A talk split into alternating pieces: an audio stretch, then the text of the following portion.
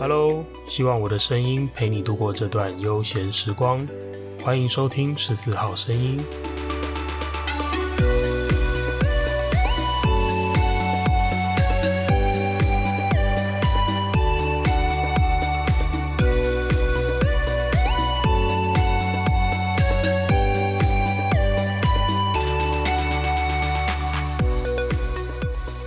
嘿又是我，来吧。今天啊，有一件很重要的事情要跟大家说，就是我希望我能建议大家去签署一个东西，叫做《预立安宁缓和医疗暨维生医疗抉择意愿书》。为什么希望大家能签署呢？安宁缓和医疗又是什么呢？这就是接下来这一集节目的内容了。先预告一下，今天这集可能会有点长，有点多。所以我们就不闲聊那些五四三了，催一下进度，直接为大家献上两则我最近出勤遇到的真实案例。假如你已经准备好了，就请带着平静而有一点点小期待的心情，跟我一起走进这两则故事中。那假如你还没准备好的话，我也是不太方便去把你搓圆捏扁，再摆到沙发上等着听故事。虽然我很想这么做。但如果你还需要一点时间准备一下自己的话，那我们就利用一小段的间奏，找到一个舒适的位置，躺成一个软烂的样子，一起来听听今天我为大家带来的这两则故事吧。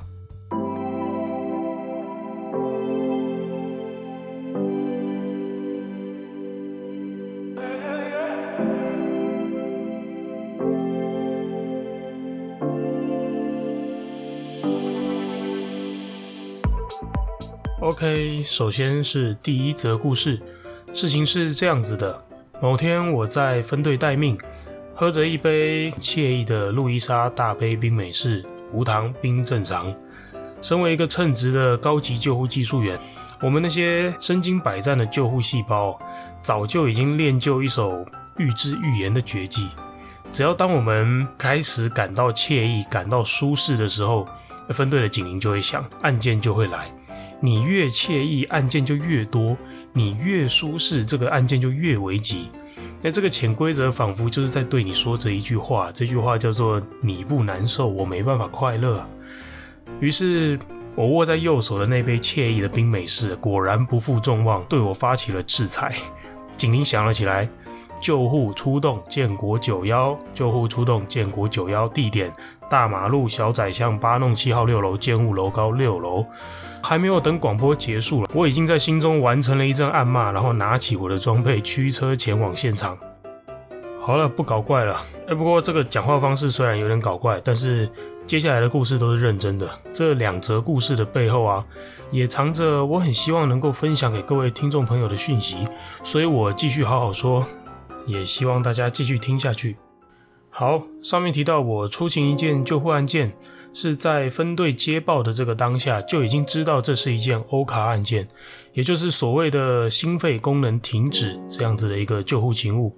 等于在分队警铃响的这一刻啊，报案的这位患者，应该说这个案件的患者，可能不是他报案的，这个案件的患者可已经没有呼吸心跳了，他正等着我们赶快到现场去进行急救。今天这两则故事的开场都是一样的这个情境，一样的背景，所以开场我先讲到这边，暂停一下。一般来说，这种我们接报的时候就已经知道是欧卡的案件，我们会同时知道患者的年龄和性别。通常这个时候啊，我们心里会有一个底，待会到现场的时候，这趟救护案件要把心力完全放在执行急救，还是我们有空间去跟家属做沟通？那这边说的沟通是什么意思呢？可能你会觉得说啊，患者都没呼吸，来什么好沟通？赶快急救啊！但是在实务上啊，我们看过许多的生生死死之后啊，越来越深刻的体会到，有时候把病患救活其实不一定是最好的。不实施急救的背后啊，也不一定是只有沉痛而已。这是为什么呢？这边先。提供大家一个小小的知识背景哦，像这样子心肺功能停止，就是我们常说的欧卡的病患，他们只要曾经一度心跳停止超过四分钟，他们的脑细胞就开始受到损伤，而这个伤害通常是不可逆的，即使在四分钟之后啊，这个病患立刻就被我们救活了，他的身体也有可能啊，因为脑细胞的受损而留下了一些残疾，比方说双眼失明啊，吃东西没有味道啊，一只脚或一只手再也动不了、抬不了，甚至令我们感到最沉痛的那一种情况就是心跳恢复了，但病人因为脑缺氧太久，也变成植物人了。这个时候最值得我们思考的就是，诶，我们是成功把他救活啦，但对于这个家庭而言，他的家人接下来要面对的是什么？是一个看不见终点的卧床长照，诶，可能他们要先花一大笔钱添购一张电动的病床摆在家里，然后买一套制氧机，买包大人尿布，每个月还要花一笔钱请看护，而实际上还不止这样，这些还不包括那些。长期卧床的病人，他其实很容易发生一些疾病，像是肺炎啊、泌尿道感染啊、呼吸道感染啊、压疮、褥疮这些的，这全部都要治疗，治疗全部都要费用。所以我这样随便列一列，其实就已经让人家感觉负担很沉重了。但是这边讲的这个负担，还仅仅只有烧钱的这个部分而已，还有一些劳心劳力啊这种无形的成本，我还没有把它算进来。所以这时候你。其实你能够完全的理解什么叫做什么叫做“久病床前无孝子”啊？这句话，那是真的蛮真实的。好，病患活过来了，等着这个家庭的是这样子沉重的一个负担啊。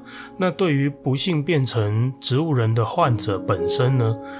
我不知道他自己有没有设想过，万一自己有一天变成植物人，只能长期卧床，然后要家里付出这么大量的资源、这么大量的心力去照顾。要是他早就知道自己会变成这样，他会不会考虑当初我是不是不要恢复呼吸心跳，可能才是对我的家人比较好的结果？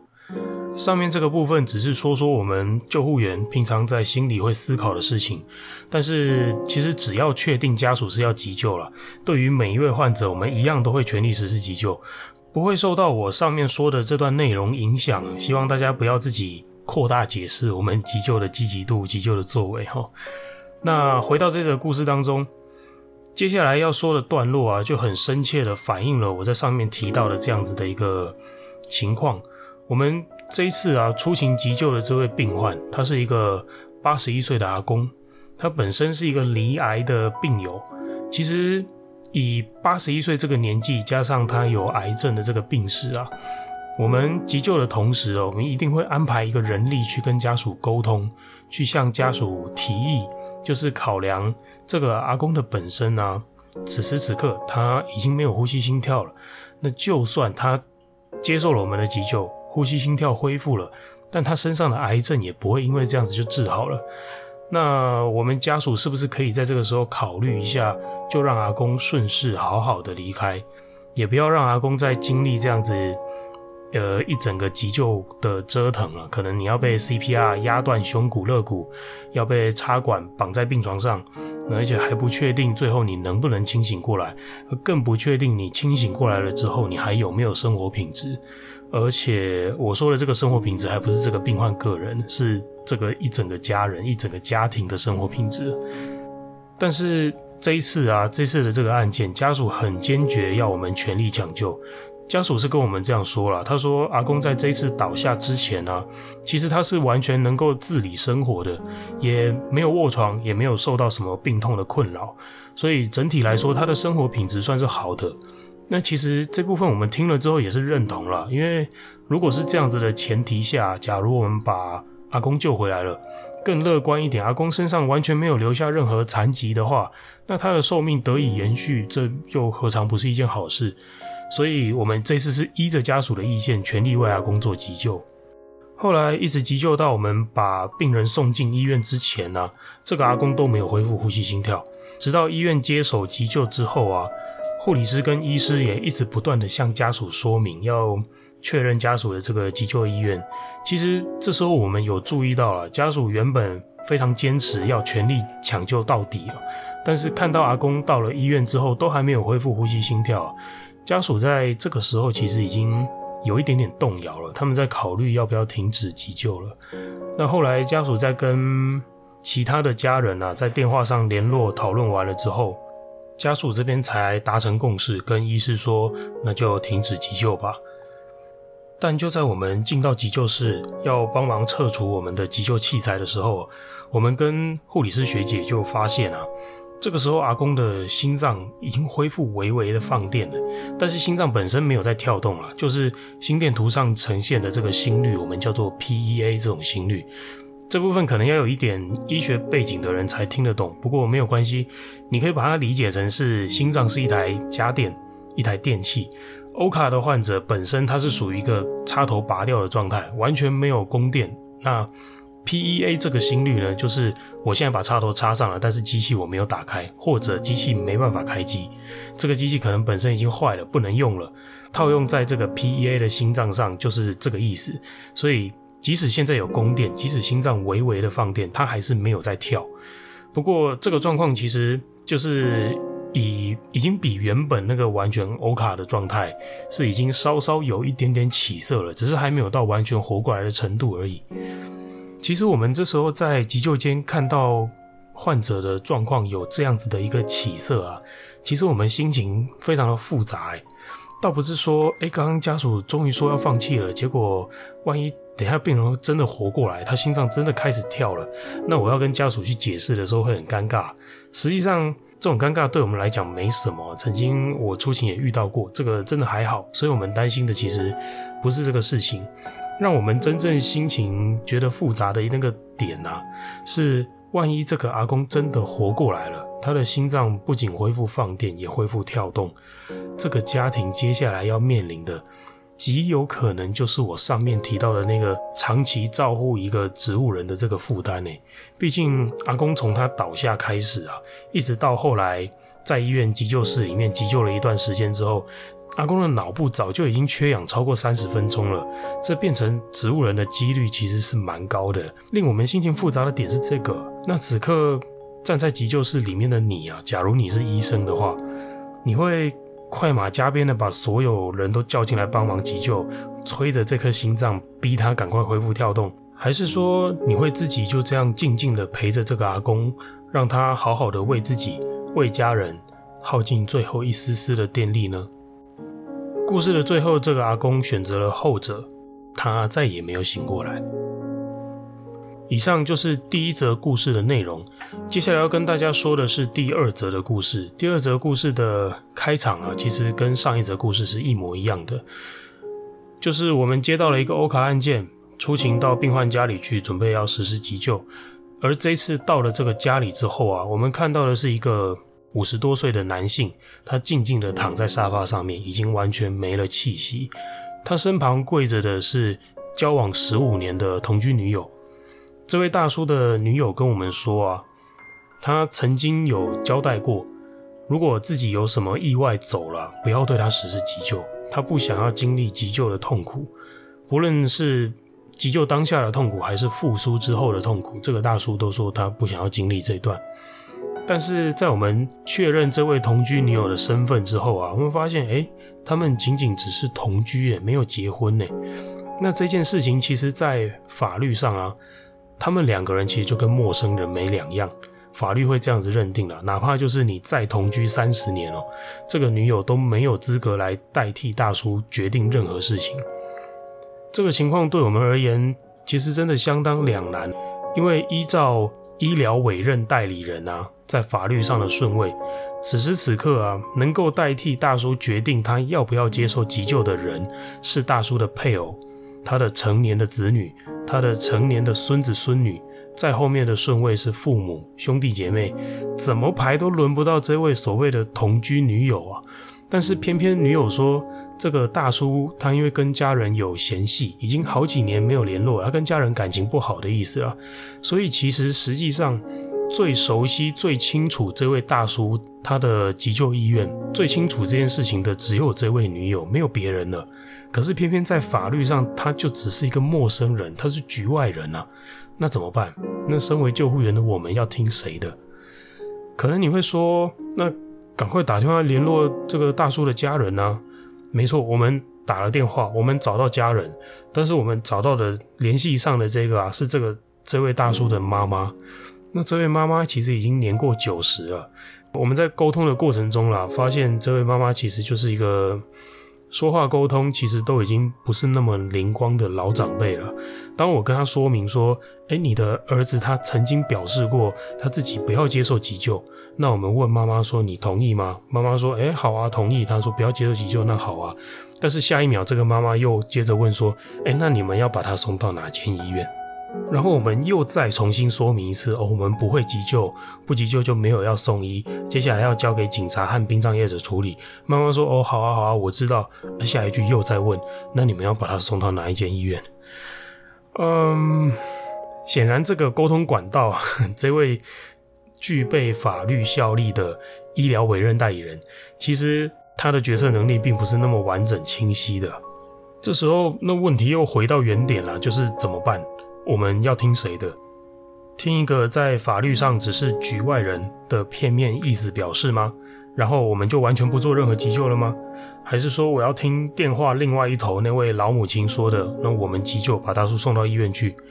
还是说我们就当做现场没有任何一个关系人存在？违背那些我们已经知道的资讯，我们还是照样把他压胸插管打强心针送到医院去？假如是你，你会怎么选择？你会发现。在这种时候啊，在法律上绝对正确的事情哦，未必是最好的选择。什么叫做在法律上绝对正确的事？以这个案件为例啊，同居女友啊，我就把她当做局外人，当她是透明的，她说的话都是空气。而大叔的母亲这边呢，一时半刻反正也沟通不清楚，也不完整。我就当做无法取得具体资讯好了。那这个时候，身为一位救护员，我就以一个救护员在法律上该做的项目、该做的任务全部都做，也就是我急救到底。即使同居女友在旁边阻止也没有用哦，而且她还会被我告妨碍公务。就算急救是违反患者本人的意愿，那也不管，反正他此时此刻他已经没有办法讲话了。哪怕我把他救活之后，他心里干得要死，他要告我，他也告不赢。他只能怪自己没有预先做好一件事情，那就是没有预先留下具备法律效力的意思表示。以上就是在法律上绝对正确的行动，但是你会这样做吗？你忍心吗？你不做，万一日后这位大叔的其他家属跳出来质疑你当时为什么没有急救，家属要告你失职怎么办？但是你急救了，你不觉得自己是在精神上强迫了这位大叔的同居女友吗？他有没有可能会在这样生死攸关的这个情境当中，自责自己连男朋友生前交代好的事情都办不好，然后觉得自己辜负了男友，一辈子遗憾，一辈子难过？有没有这个可能？或者再更极端一点啊，你会不会觉得你在灵性上，你也没有尊重患者本人真正的意愿？即使你已经间接得知了他的本意就是不要急救，但是你选择当作没听到，这一切就是在法律上叫你做的事。对此，你的感觉是什么呢？好吧，或许有人会觉得我这个人就是喜欢想太多，明明很简单的事情，反正你就挑那个不会害自己吃官司的选项下去做就对了。但在这个情境中，不论选择哪一边，其实我都觉得没有对错，各自有各自的考量嘛。这次案件呢，我们最终的选择就是我不实施急救，由这位大叔的女友透过大叔的妈妈联络到了其他的家人来处理后事。这两则故事听到这边呢，不知道你听完了是什么样的感觉？你的选择又会是什么呢？听到这边，你会不会觉得哇，原来失去生命的人会在一瞬间失去自己身体的所有自主权？感觉好像很无助。透过这两个故事啊，我想要告诉大家的是，我们其实可以为自己提前做好准备。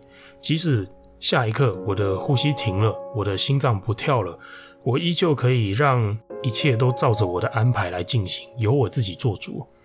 相信听到这边，你已经猜到我要说什么了。我要说的这个方法就是，其实你可以签署预立安宁缓和医疗。即维生医疗抉择意愿书，那名字很长哦。这份意愿书的内容是什么呢？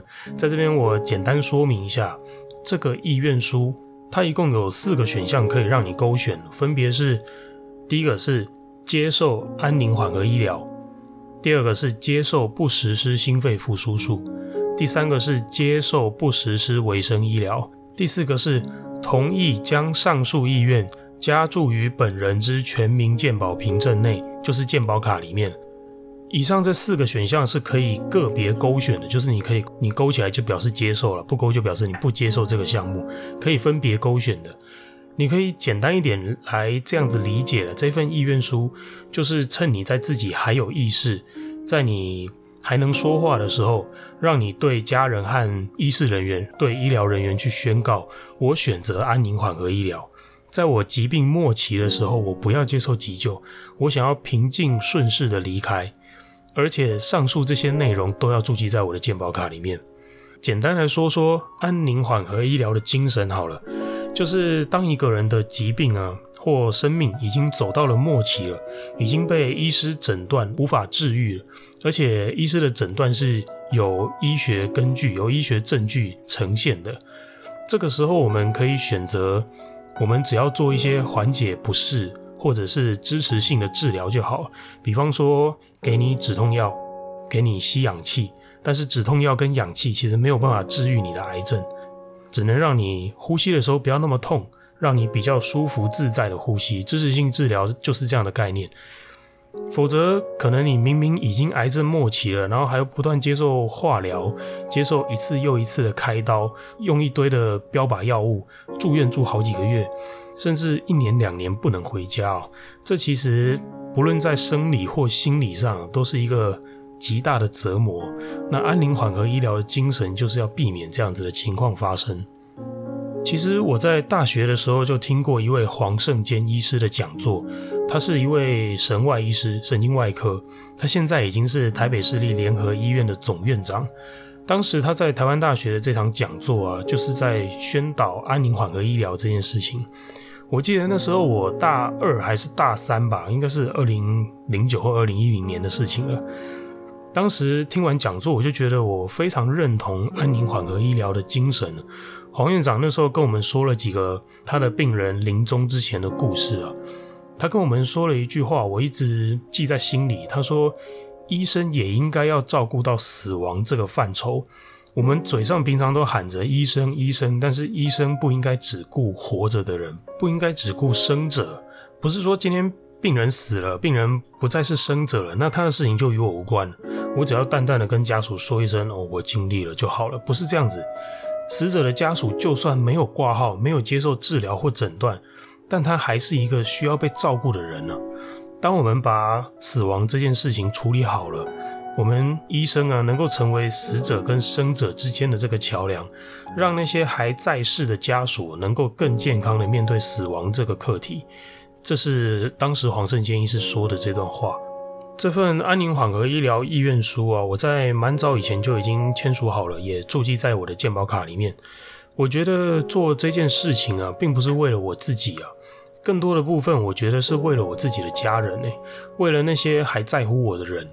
我们不要等到自己没了呼吸心跳，等到我一句话都说不出口了，才两手一摊，然后把死亡这个沉重的课题丢给自己的家人去面对。我觉得这样其实是蛮不负责任的。我出勤看过好多好多这样的案例，就是家属发现这个亲人没有呼吸心跳，然后焦急万分又拿不定主意，因为他不知道该急救还是不该急救。这时候根本是度秒如年啊！原因只是因为这个病人从来没有表达过，然后家属也从来没有问过关于死亡的这个课题，关于死亡的这个急救意愿。但是偏偏死亡这件事情，他不会等你准备好了才来啊！我自己不愿意让任何一个在乎我的人呢陷入这样子的困境，所以我希望在我走的时候，他们的状态，他们可以很平静。很坚定的帮助我，把我的意念传达给我身边所有的人，帮我告诉这些人说我已经接受死亡了，这样是让我最不痛苦的安排。相信这也是让大家最不痛苦的安排。这是我最后的温柔，我最后的体贴。谢谢你们帮我完成。我想要传达这样子的讯息给大家。好，观念的部分我先说到这边。如果你认同，而且也想要签署的话，我顺便把方法提供给大家。你可以直接到医院的服务台去领取这份意愿书回来填写，或者是到台湾安宁照护协会的网站下载一百一十年版的《预立安宁缓和医疗暨维生医疗抉择意愿书》，我会把网址的连接放在说明栏位。填写完之后，你只要把正本寄回协会就可以了。记得这个正本要本人亲自书写，然后还要留下两位见证人的资料。而且我建议这个见证人最好是家人啦，就算你是请朋友帮忙当见证人，留的是朋友的资料，那最后的还是请你务必要跟家人清楚的说明你安宁缓和医疗的这个决定，否则就是到了急救的时候，在医师读到你健保卡注记的资料之前呢、那我们救护人员还是会问你的家人急救意愿，因为我没有别人可以问了。那如果你的家人不知道你安宁缓和医疗的这个意愿，他说要急救的话，那最后你这份意愿书呢，其实是等于白签了，因为你还是会被急救一轮。急救的结果不管怎么样嘛，但是你就是会先被急救一轮。好，所以务必要告诉家人。那另外在这边加码推荐一下。器官捐赠同意书，我自己也是在签署这个安宁缓和医疗意愿书的时候，我就一起把器官捐赠同意书也都签一签了。我觉得就一起疼爱这个世界吧，让善心善意啊就一直流传下去。好了，以上就是今天一整集的节目内容，希望你会喜欢。其实关于这个议题，我还想到很多很多可以交流想法的地方了，包括说。诶，要不要结婚啊？包括我的生死观啊，我如何看待生死，或者更多我初情看到的生命故事啊？或许之后有机会在未来的节目中，我再一一分享给大家喽。假如你有任何的心得或疑问想要跟我说的话，都欢迎私讯到我的 IG 账号 Martin Chao 十四 M A R T I N C H A O 数字一四，我都会仔细的看过每一则留言，并且做出回复哦。很高兴我的声音能陪你度过这段美好时光。十四号声音，我们下次见喽，拜拜。